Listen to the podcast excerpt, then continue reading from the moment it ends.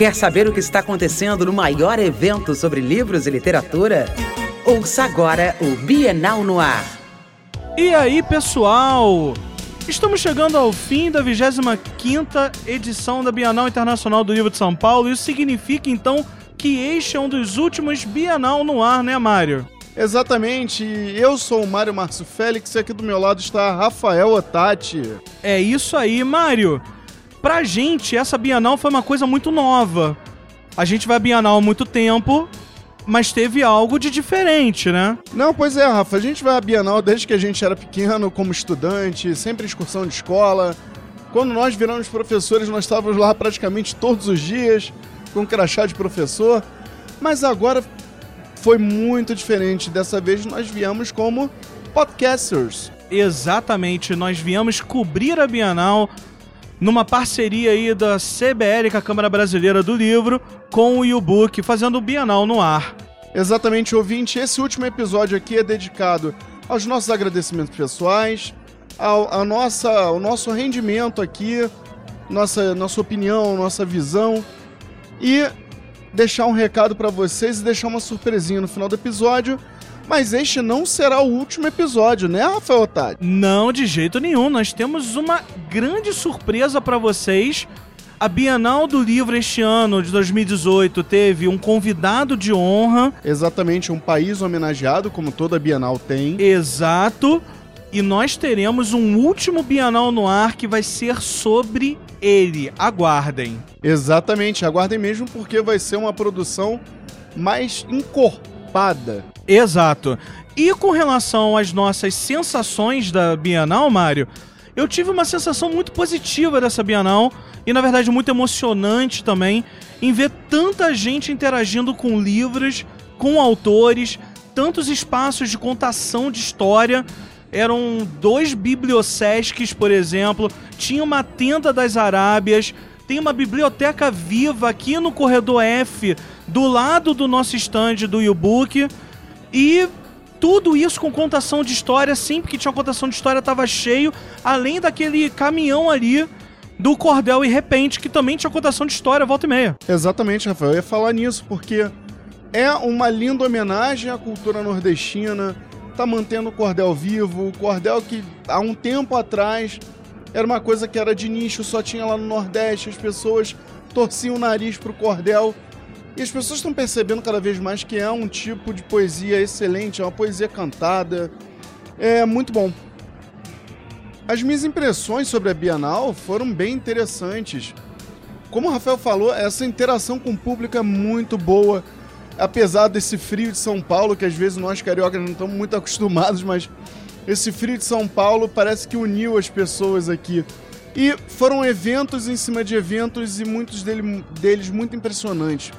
Como, por exemplo, nós tivemos aqui no stand do YouBook um encontro nacional de podcasters é, feito pelo Leitor Cabuloso, Perdidos na Estante, em parceria com o YouBook, que ficou sensacional.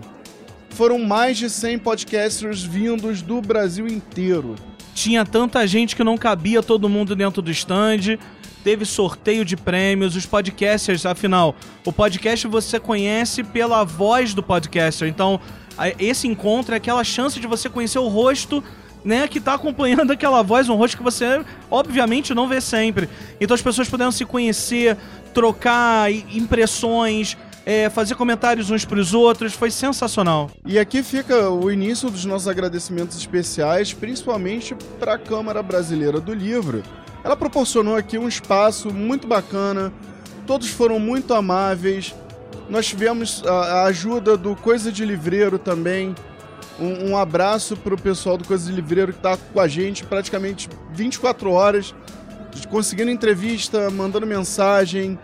Então, foi assim um calorzinho no coração de ver tanta gente dedicada a um trabalho que nenhuma outra Bienal teve um podcast para anunciar as atrações. Exatamente, e nós fomos muito, muito, muito bem recebidos dentro da Câmara Brasileira do Livro, sempre com muita simpatia, muito carinho de todo mundo lá. E como o Mário falou, né, que possibilitaram a gente a entrevistar todo mundo que vocês já ouviram nos outros episódios e também as pessoas que vocês ainda vão ouvir aqui nesse programa E bom, no programa surpresa final. Exatamente. Pro pessoal da CBL, eu só quero deixar uma piada interna que foi muito comentada nesses últimos tempos, que são números impressionantes. Exatamente, números cada vez mais impressionantes.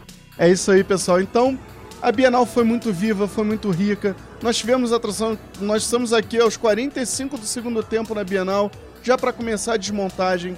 Ainda tem atração rolando. É uma coisa pensada muito pro leitor. É uma coisa aonde o leitor se sente em casa. Exato. E para continuar se sentindo em casa e continuar com essa sensação de que ainda estamos na Bienal, que ela ainda está rolando, Vamos começar com as entrevistas, Mário? Exatamente, Rafa. A primeira é um cara que, arroz de festa, tava todo dia no stand dele lá vendendo seu livro. E não só vendendo, mas falando com as pessoas sobre folclore brasileiro e sobre qualquer coisa, né? Exatamente. É, é tão bom ver um pesquisador, um autor que é pesquisador, no sentido de preparar um bom texto, correr atrás da informação um autor que ele tem esse carinho com o próprio leitor de tá lá, tá explicando, tá vendendo o produto dele, não no sentido só monetário, ouvinte, mas vendendo a ideia. Porque o, o, livro, antes dele ser um produto monetário, ele é um produto ideal, idealizado. Exato. Então, fiquem aí com a entrevista com o Gustavo Rosseb. Alô, ouvintes! Estamos de volta aqui na Bienal com mais um grande entrevistado, Mário. Quem que a gente vai entrevistar agora? Olha aí, ouvintes! O nosso entrevistado de agora é um cara muito bom, por quê? Porque ele é nacional, com valores a literatura nacional. O cara fez uma trilogia aonde o nosso folclore é a estrela. Nós estamos aqui com Gustavo Rosseb. Muito bem, olá pessoal, tudo bem? Gustavo Rosseb falando. É um prazer estar aqui e vamos bater um papo sobre Tibor Lobato, sobre folclore brasileiro, sobre nossa cultura. Vamos nessa? Então, começar fazendo uma pergunta pequena, uma pergunta módica, assim, você nem vai demorar muito tempo para responder. Uhum. Como foi fazer a pesquisa? Uau! Que, que é muita coisa, muita né? Coisa. É muita coisa. Como foi fazer essa pesquisa? Como foi? Eu ia estar tá maluco. Eu ia estar tá completamente pirado no monte de papel e livro. Tá. Cara, é, foram 10 anos de muita pesquisa, na verdade.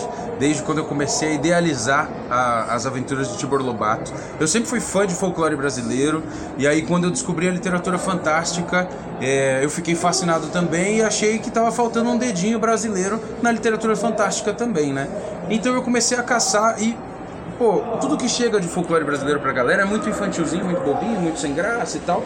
Então eu viajei pelo país procurando histórias, procurando causos, conversando com vovó, bisavô, bisavó da galera, indo em festas, é, sei lá, fui na festa do Pumba Boi no Maranhão e tudo mais, para poder coletar um tipo de folclore que pudesse é, me dar arma suficiente para criar um universo tão pertinente quanto um Harry Potter, um Percy Jackson, para realmente que nós brasileiros pudéssemos nos sentir representados na literatura fantástica também, né?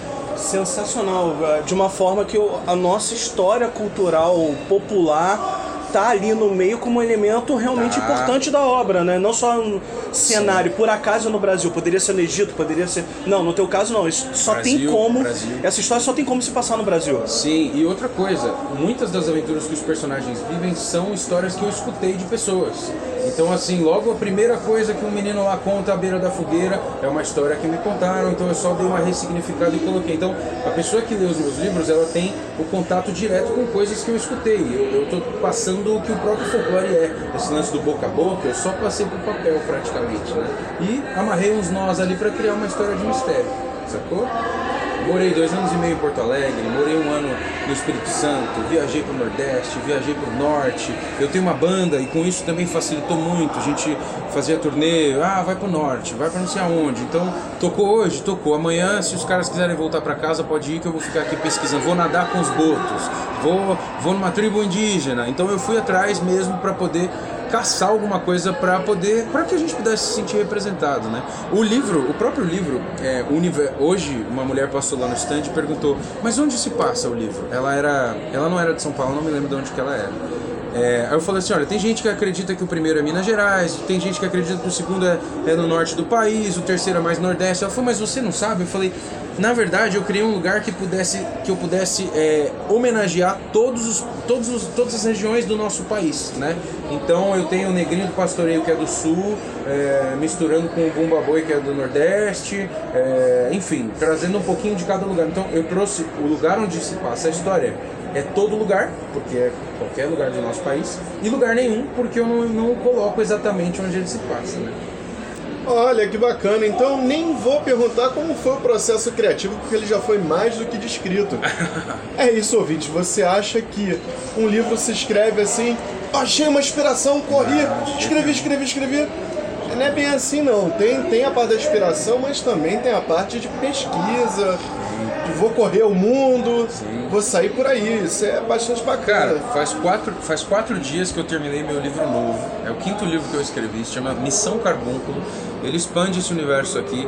E o bichinho desse livro aí, da, da, da, da curiosidade de, de, ir atrás dessa história, me bateu quando eu fui para o Maranhão, fui conhecer lençóis maranhenses para pegar algumas histórias de folclore de lá para desenvolver o terceiro livro, Ana Jansen, a própria Carruagem da Morte e tal. E ali eu me deparei com histórias de, de nossa, N histórias fantásticas que eu falei, putz, isso aqui vai dar um novo livro. E eu comecei a rascunhar ele desde 2013 e terminei ele faz quatro dias. Então, estou muito feliz. Em breve eu vou entregar para o meu editor para ver o que, que, que, a gente faz com esse negócio. Rapaz, cinco anos de cinco gestação. Anos, cara. Isso é maior do que gestação de elefante, né? É, rapaz, cinco aninhos, cinco aninhos. Mas é divertido, porque você conhece muita gente, você conhece muita história, você percebe que nós brasileiros não sabemos absolutamente nada de folclore brasileiro. Quer ver? Um, de São Paulo aqui, eu pô, a gente tá na Bienal aqui em São Paulo e muita gente passa lá e fala: ah, beleza, você falou que coloca um monte de personagem do folclore que a gente já conhece, Saci, Curupira, só que numa outra versão, e coloca um monte que a gente não conhece. Você pode citar algum? Eu falo: ah, você conhece a Pisadeira? Não. Pisadeira é um folclore paulista, a pessoa já sobe a sobrancelha, né? Como assim? Eu sou paulista? Não sei que é uma senhora com os pés compridos, dizem que ela visita a gente à noite, pisa no nosso estômago e causa o pesadelo. A pessoa é, nunca ouvi falar, mas já teve pesadelo. A palavra pesadelo só existe por conta do folclore da pisadeira, de pisar pesado, por isso pesadelo. A gente usa no nosso dia a dia e não sabe mais de onde vem. Hoje a gente sabe muito mais quem é o Sandman, que é o Senhor dos Sonhos do folclore lá de fora, e não sabe quem é João Pestana. Então Brasil precisa de brasileiros que gostem mais de Brasil, que cavuquem, vão atrás um pouquinho da sua própria história, né? Um povo que não conhece a sua própria história não se identifica com absolutamente nada. Por isso que a gente vê a nossa política como é que tá, o jeito que o nosso país está indo, crise e tudo mais. Talvez seja por nossa culpa, porque a gente não se interessa muito pelas nossas próprias coisas, né? E rola um pouco de vergonha também, né? A gente que, enfim, pesquisa e tal, lá na, na universidade é muito comum de falarem disso, é o complexo do vira-lata, né? Sim. É, é aquela sensação que o brasileiro tem de que tudo no Brasil não funciona, logo não vale a pena ser comentado. E quando tem algo que vale a pena ser comentado, esse, essa pessoa do, do vira-lata, né? Essa pessoa que é vira-lata, ela até comenta, ah, que coisa legal, mas é uma exceção, o Sim. que é uma mentira. A gente tem um. Não, país de dimensões gigantescas, com muitos povos diferentes, etnias diferentes, algumas culturas inclusive ágrafas, né, que não tem alfabeto, que ainda tem essa questão da oralidade muito forte, como os indígenas. Sim. É, algumas, né, a maior parte das etnias indígenas, a literatura indígena nasce em tradução, né, para o português.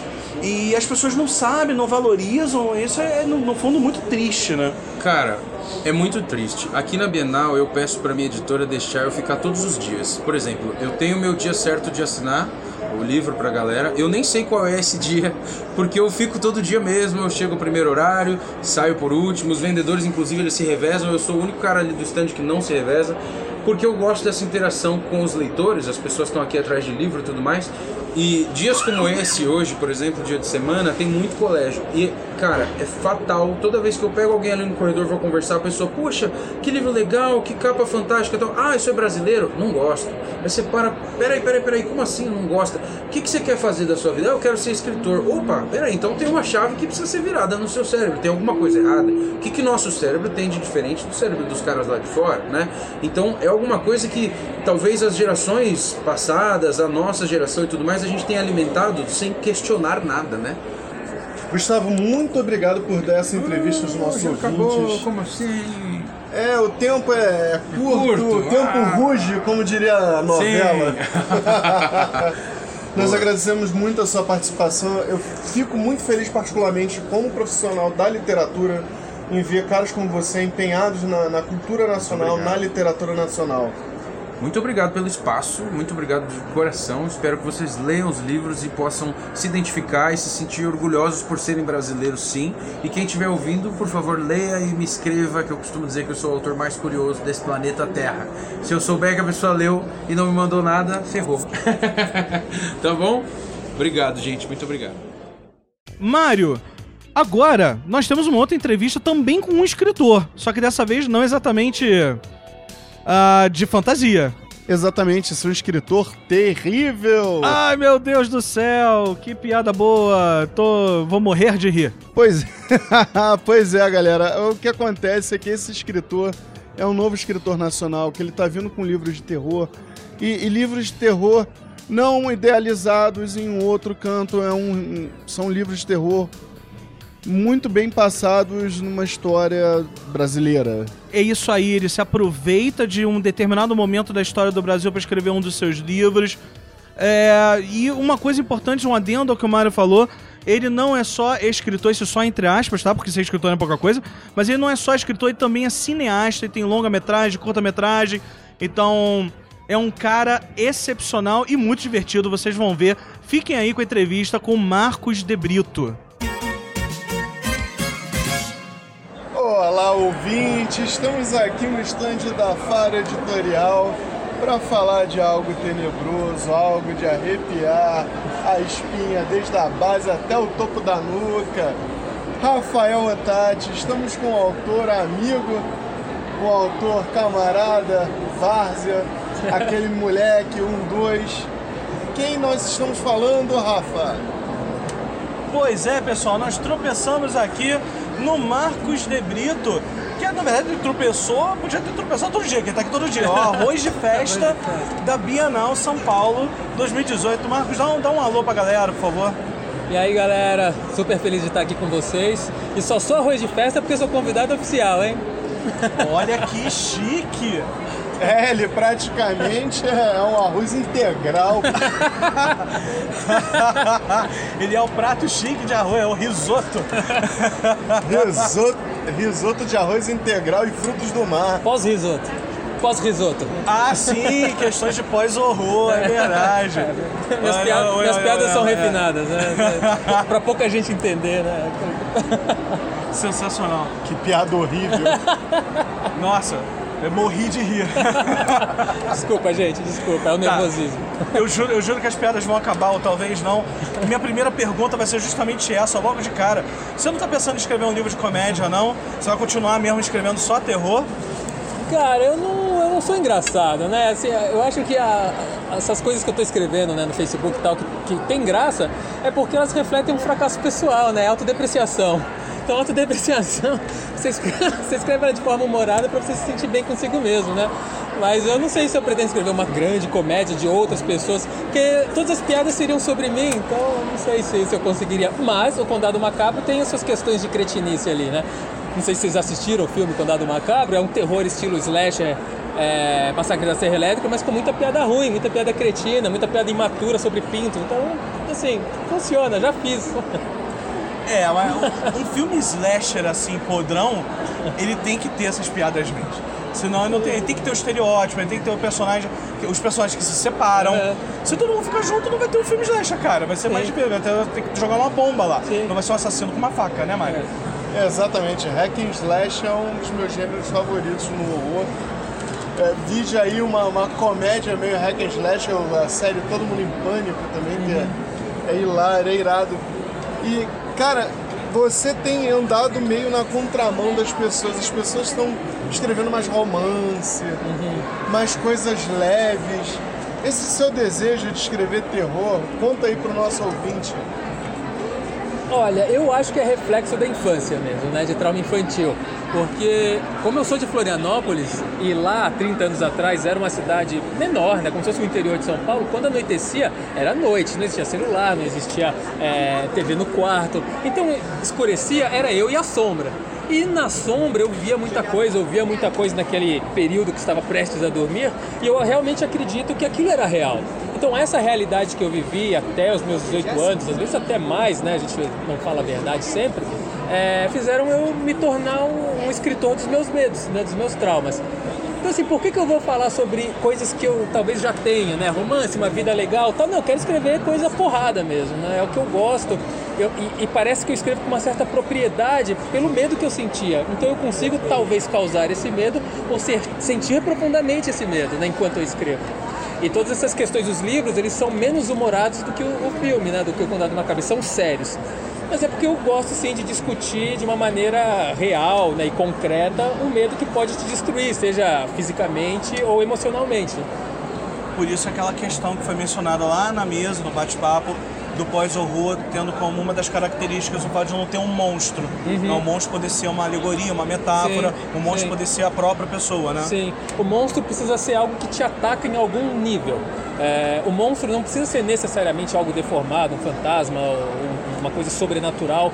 Ela simplesmente precisa causar medo, né? E, e causar uma, um desconforto tão grande que você se sente impotente de enfrentá-lo, mas você precisa. Então eu escrevo muito sobre esses sentimentos, não necessariamente com esses monstros, mas existe o um monstro porque o monstro está aí na vida, né? Então é uma, é uma maneira de trazer essa metáfora para os livros. É, e uma última pergunta. Você é arroz de festa aqui na Bienal, como a gente já falou e já brincou sobre isso. Então me diz aí, qual é a sensação de estar em mesa, de estar aqui vários dias, num stand, recebendo gente? Com certeza, um monte de gente para para tirar foto contigo. Eu tô aqui passando, tô sempre vendo você conversando com uhum. alguém. Conta um pouco dessa experiência, dessa Bienal que está acontecendo agora. Cara, eu tô achando ótima porque é a primeira que eu venho realmente como autor. Eu já estive aqui em duas bienais anteriores, uma simplesmente como público e outra como um autor da Rocco, só que sem participação, sem autógrafo. Então essa meio que é a primeira, né? E eu tô achando ótimo porque as pessoas vêm demonstrar esse carinho pelas, pelas obras, pelo autor. Eu tô no quarto livro agora e eu nunca imaginei que eu seria convidado para um evento oficial, né? Um painel oficial da Bienal. Então o orgulho é máximo, né? É a primeira Bienal que eu realmente participo como autor, vindo autografar, e ao mesmo tempo estou no painel. Porra, ainda com terror.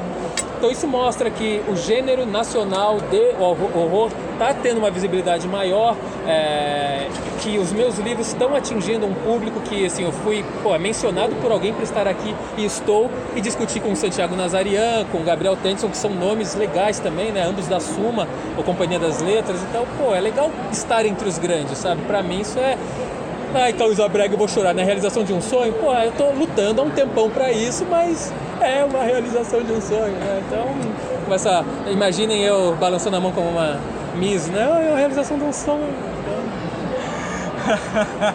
Muito, o ouvinte vai ficar com essa imagem na cabeça, mas a gente está vendo a imagem. Vocês não têm noção. É, praticamente na minha cabeça a música de fundo é My Heart Will Go On, Celine Dion, tema do Titanic e o Marcos dando aquele aquele adeuzinho lá. Marcos, muito obrigado por ter nos cedido esses poucos minutos muito interessantes, engraçados e provocadores também. É, quer deixar um último recado para os nossos ouvintes? É, continuem lendo literatura nacional, preferencialmente de gênero. Né? A gente tem um monte de ator bacana que é novo no mercado, temos antigos também que estão buscando uma casa que dê mais visibilidade. Então, é o público que a gente depende para que isso aconteça. Então, é isso. Leiam nacional, leiam terror nacional. E aproveitando para fazer uma. puxar sardinha lá pro e-book, tem audiolivro de terror no e-book lá no catálogo, então aproveite também, hein? É isso aí, galera. Até! Valeu! E agora, ouvinte, nós temos aqui uma entrevista com um cara fantástico que ele é do mercado editorial, ele não é puramente uma, um autor ou um escritor. Agora nós temos a palavra de uma pessoa do mercado editorial. Foi um bate-papo muito impressionante. Se você parar para perceber, tem um Sesc aí em toda a região. O Sesc sempre faz um trabalho de muita qualidade. As edições Sesc sempre fazem um trabalho muito interessante. É, é um livro que você vê que ele tem cuidado porque você vê que é um livro de altíssima qualidade. Pois é, e não é só qualidade editorial que a gente está falando, papel, diagramação, capa qualidade de pesquisa. Alguns dos, dos livros da edição, das edições Sesc eles são fundamentais para você fazer pesquisa sobre cinema no Brasil, sobre música no Brasil, sobre folclore no Brasil, sobre caramba, arte, sobre arquitetura, literatura, poesia. Eles têm em tudo quanto é área. Então, fiquem aí com a entrevista com o Jonas Gomes, do SESC São Paulo. Olá, bookers! Continuando a nossa cobertura aqui na Bienal, nós temos um pulinho no lugar que deixa o coração quentinho, que é o local onde ficam as edições Sesc. E eu posso dizer que eu já levei um terço do stand, o Rafael levou quase um terço do stand. É, é complicado. Somos cracudos literários, mas estamos aqui hoje com uma pessoa muito especial para dar aquela visão da Bienal, já que muitos de vocês não conseguiram estar aqui. Rafael Otati, com quem estamos? Pois é, pessoal, estamos num lugar quentinho mesmo, até porque lá fora está frio. Vocês não vão acreditar de esquecer o casaco ficar. Nós fomos enganados pelo sol de São Paulo. É, acreditem, isso vai virar uma piada em nível nacional. Mas nós estamos aqui com o Jonas. Jonas de Oliveira, não? Gomes. Gomes, ah, viu? Jonas de Oliveira Gomes. Jonas, dá um olá para os nossos ouvintes do YouBookcast, por favor. Olá pessoal, boa noite. Estamos aqui é, com vocês, é um prazer conversar com vocês. Estou muito feliz com essa Bienal, estou muito feliz com o público.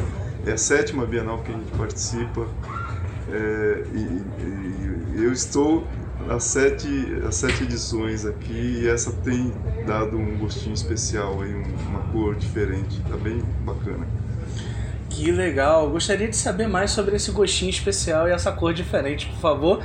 Que a gente está aqui coletando impressões de várias pessoas. Tem editores, tem autores, é, livreiros. E agora eu quero saber a sua impressão dessa Bienal. Como é que ela está sendo? O que você está achando do público, de engajamento, de.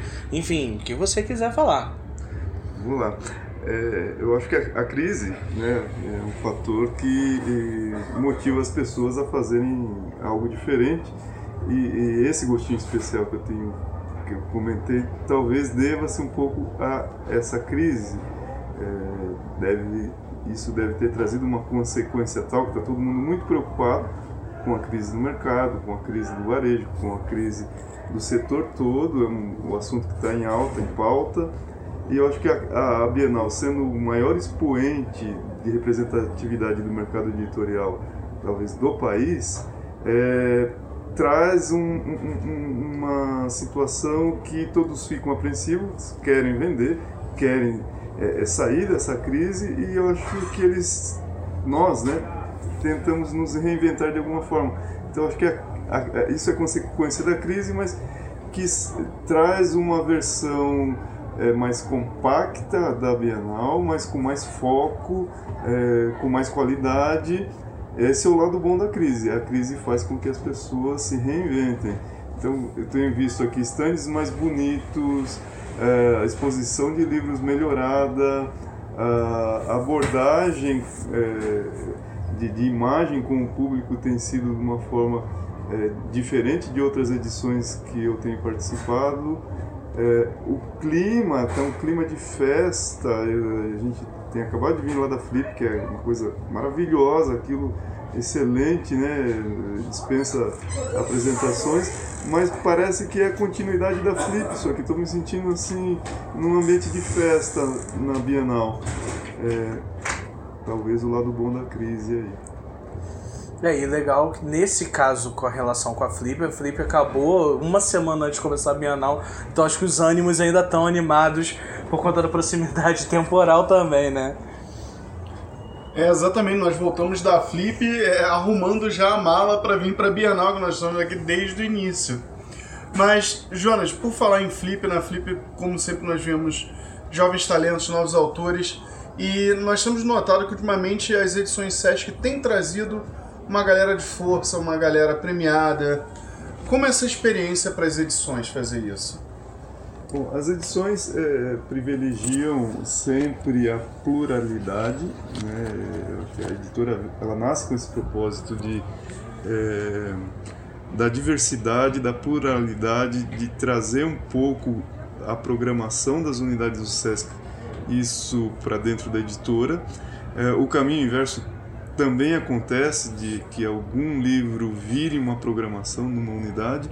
Então isso dá uma certa liberdade para a gente apostar naquilo que o mercado não apostaria, não aposta por razões óbvias é, de questões econômicas e financeiras.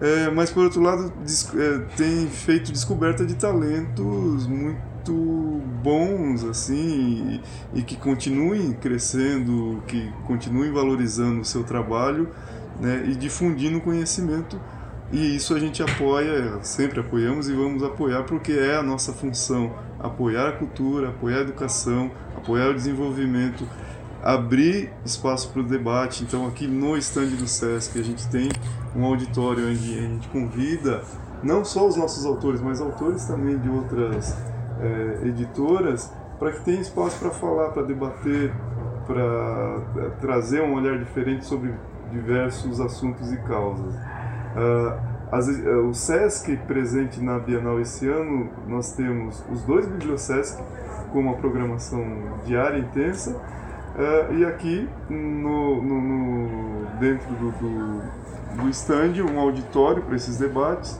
e o Salão de Ideias também, que a partir começou ontem a curadoria é, é, com essa parceria com a Câmara até ontem foi da, a curadoria da Câmara, as atividades acontecendo no Salão de Ideias é, desde então é do SESC.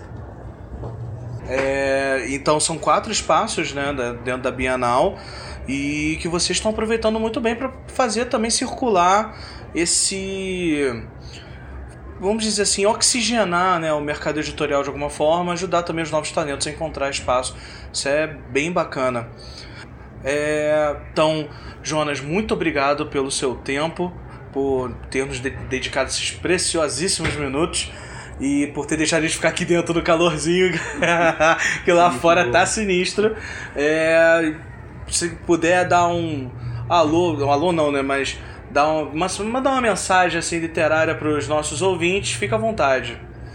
Bom, a casa de vocês, sempre que vocês quiserem estar aqui, é, é, não só consumindo livros, tá? mas consumindo um café também com a gente, é um prazer, um bate-papo, uma hora para um bate-papo, sempre a gente arruma no meio dessa loucura, é gostoso estar é, é com, conhecendo novas pessoas, fazendo esse intercâmbio de experiências e ideias, e para o público geral também. O SESC é são espaços abertos para que a gente possa recebê-los, para que a gente possa compartilhar esses conhe diferentes conhecimentos e obrigado aí pela oportunidade de poder falar com vocês também. Muito obrigado, Jonas. Muito obrigado, Jonas. É isso aí, ouvinte. Vocês estão tendo um panorama aqui super bastidores da Bienal. Nós estamos aqui tratando com pessoas do mercado, pessoas que já fazem esse evento há bastante tempo, têm uma experiência muito larga Espero que vocês estejam aproveitando. Então, fiquem ligados para mais. Agora, além da gente ter entrevistado escritor, de ter entrevistado pessoa de editora, nós também entrevistamos músicos e pesquisadores. Exatamente, Rafael. Foi um papo super bacana, super animado, com pessoas que nós acompanhamos há longo tempo, porque nós somos dois caras que gostam muito de música, gostam muito, muito de música brasileira, são caras fantásticos. Pois é, uma dupla que estava aqui para fazer um evento lá na, no Sesc, na, na, no auditório do Sesc São Paulo. E são, enfim, um é músico, que é o Roberto Menescal, e o Rui Castro, que é pesquisador de um monte de área, um cara inteligentíssimo, interessantíssimo. Fiquem com a entrevista aí com o Rui Castro e Roberto Menescal. Olá, ouvintes. Temos aqui mais um bloco de entrevistas com vocês. Rafael Otati, quem são os nossos dois convidados? É com uma honra que não cabe em mim que eu anuncio. Nós estamos aqui com Rui Castro e com Roberto Menescal. Vocês podiam começar dando um alô para os nossos ouvintes, por favor? Ah, alô, ouvinte. Puxa, como é que você decora isso? Alô, ouvintes também. Sensacional. Mário, qual vai ser a nossa primeira pergunta sobre Bossa Nova para eles? De uns tempos para cá não se tem muito falado sobre Bossa Nova e vocês estão vindo aqui até para fazer um bate-papo também sobre isso. Então, o que vocês acham que a Bossa Nova ainda pode contribuir com a música contemporânea no Brasil? Vai eu, vai você? Não é, olha, é ao contrário, nunca se falou tanto de bossa nova como, Opa! como atualmente. Né? Fala-se quase tanto de bossa nova hoje como se falava antigamente. Ou seja, a pessoa tem, é o único gênero musical que todo mundo quer saber quando começou, onde começou. Ninguém pergunta isso do, do, do machixe, ou do rock, sabe, ou, do, ou da valsa. Ah, não, quero saber quando começou a bossa nova. Foi, na, foi no apartamento da Nara, né? Que nasceu a bossa nova, quando a gente sabe que nem a Nara nasceu no apartamento da Nara, né? Então, o negócio é o seguinte, a bossa nova ex- existe hoje como uma. Só, só, é, só existe hoje um tipo de música no Brasil, que é a música ruim. A bossa nova faz parte de um outro grupo de, de música que continua sendo feita, só que não está nas paradas de sucesso, não vende milhões de discos e não sai na televisão, entendeu? Isso é ótimo, porque os bem-te-vis, os sabiás também cantam o dia inteiro e não estão na parada de sucesso. É, eu só tenho que dizer uma coisa. Eu nunca trabalhei tanto na minha vida. Mas nunca. Nem, nem perto, né? Puxa, se você olhar. Olha meu Facebook, você vai ficar impressionado. Tô, tô parecendo Ivete Sangalo, cara. O mercado hoje é tão grande, de certa maneira, que sobra até para bossa nova. Né?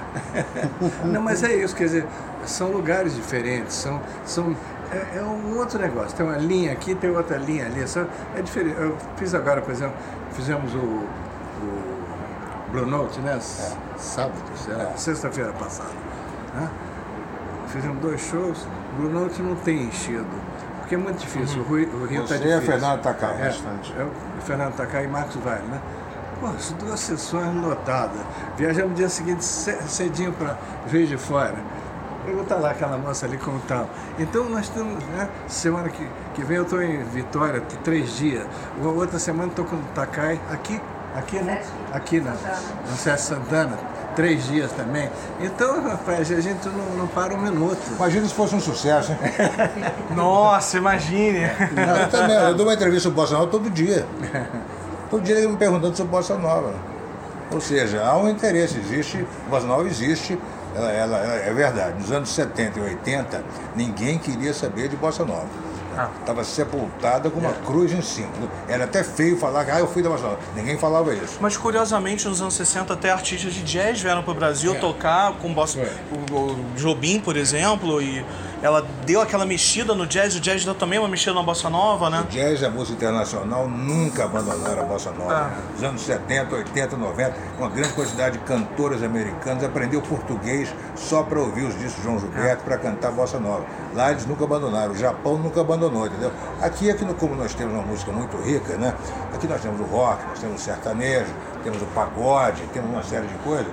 Não precisamos nova. Então abandonamos aqui durante todos os anos 60, 70 e 80.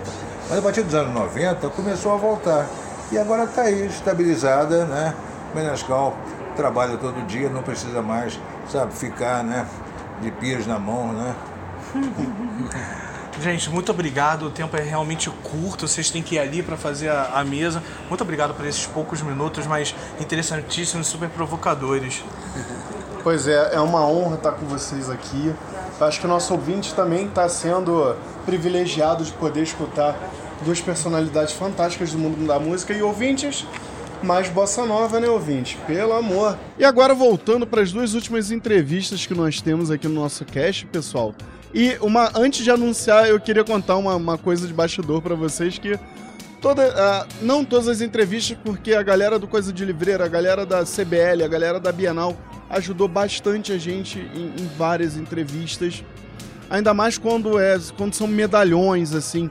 Mas uma metade dessas entrevistas aí foram cara e coragem e desenrolo. Não foi, Rafa? Exatamente. Inclusive de ficar procurando. Cadê o autor? Cadê o autor? Porque a gente tá aqui falando de dois que estavam sem crachá. Exatamente, cara. E, e determinados autores a gente tinha que dar um encontrão num gorila lá que tava protegendo eles. Também tinha isso. Então, a gente que gosta muito de literatura, gosta muito de literatura contemporânea. Enfim, autores contemporâneos, autores brasileiros contemporâneos, pra deixar bem claro. Inclusive, um deles organiza antologias de contos de autores contemporâneos. Então, são pessoas que manjam do assunto, não só são escritores, mas manjam disso. E ganhadores de prêmios ainda por cima. Então, pra gente foi uma emoção muito grande poder entrevistar esses dois caras. Quem são, Mário? É o Luiz Rufato e o Julian Fuchs. Olá, ouvinte! Chegamos aqui a mais um bloco de entrevistas. Estamos aqui com duas personalidades muito interessantes. Rafael, anuncia nossos convidados. Gente, estamos aqui com dois grandes nomes da literatura brasileira contemporânea, o Luiz Rufato e o Júnior Fux. Por favor, vocês podem dar um, um alô para os nossos ouvintes em primeiro lugar? Olá, aqui é Luiz Rufato. Opa, William Fux, falar. Gente, é, vocês são, enfim, dois grandes nomes atuais. O Júnior, enfim, todo mundo já ganhou prêmio e tudo mais. Como que vocês estão encarando a nova prosa brasileira? Os novos escritores, os novos talentos, os novos formatos de escrita híbridos, misturando mídia, misturando gênero. Eu acho que tem tido bastante efervescência no cenário brasileiro atual. A literatura tem se feito mais variada, mais múltipla nesses últimos tempos. O mercado tem que responder um pouco mais a isso, os leitores têm que responder um pouco mais a isso, mas em termos de produção, eu sinto que há uma, uma pluralidade maior do que em outro tempo. Legal, Rufato. É, eu acho que nunca tivemos uma diversidade tão grande de autorrepresentação. Né? Eu acho que esse é um momento de extrema, extremo interesse desse ponto de vista e é uma pena que nós estejamos ao mesmo tempo passando por uma crise, eu acho talvez é, com a igual só a década de 80 talvez, né? Então, mas nossa esperança é de que isso venha a se, a se modificar. Será que talvez esse não seja o momento das editoras independentes ajudarem o mercado, como editora Nós também está publicando gente nova do Brasil e tudo mais? E que vocês pensam também nas premiações literárias? Cada vez tem mais festa também, mais premiação. É, na linha do que o Rufato acabou de mencionar, me parece que a gente vê no contexto da Bienal o paradoxo atual das coisas. Porque uma, é, uma movimentação incrível, impressionante, e ao mesmo tempo as editoras todas em crise, as livrarias em crise. Então é uma situação bem peculiar. Curiosamente, nessa situação peculiar, você tem, com a morte de algumas editoras grandes, como por exemplo o fim da Kozak Naif, o nascimento de editoras menores que têm feito um trabalho de muita qualidade, a nós, a Relicário, é, a Ubu, tem uma série de. a Todavia, tem, agora já nem dá para considerar editoras pequenas, já, já tem encontrado seu espaço e tem produzido, aí sim, dado uma resposta a essa diversidade do mercado. O fato, inclusive, organizando antologia com novos contistas, né? É, eu acho que é, essas editoras pequenas fazem. Dizer, eu acho que é todo junto, quer dizer, tem que ter editora grande também, tem que ter editora média, tem que ter editora pequena, tem que ter editora minúscula. E é assim que o mercado editorial funciona, né? Porque cada uma delas tem o seu papel dentro da, do total da, do mercado, né? Eu insisto, é uma pena que realmente nós estejamos passando por uma crise aí, a crise é do país, não é só do mercado editorial, e que a gente não tem muita, não sabe exatamente o que vai acontecer no, no futuro próximo, né? Mas de novo, eu espero que, que seja, que nós estejamos caminhando na direção certa. Beleza, gente, muito obrigado. Muito obrigado, Rafato, muito obrigado, Julian. É um prazer ter vocês aqui na Bienal. Espero que voltem mais vezes para dar outra palestra assim brilhante para os nossos ouvintes. É isso aí, pessoal. Fiquem ligados para mais entrevistas aqui no Bienal no Ar. Então, ouvintes, eu espero que vocês tenham gostado das entrevistas. Você que ficou com a gente até o final, literalmente até o final da Bienal. Nós queremos deixar aqui um agradecimento muito grande a vocês que nos ouviram, porque sem você, sem o público, a Bienal é só mais uma feira. Vocês animaram, vocês deram a, a alma dessa feira. E da minha parte, queria agradecer muito a CBL, Coisa de Livreiro, a produção da Bienal Internacional do Livro de São Paulo e todas as empresas que possibilitaram que nós estivéssemos aqui.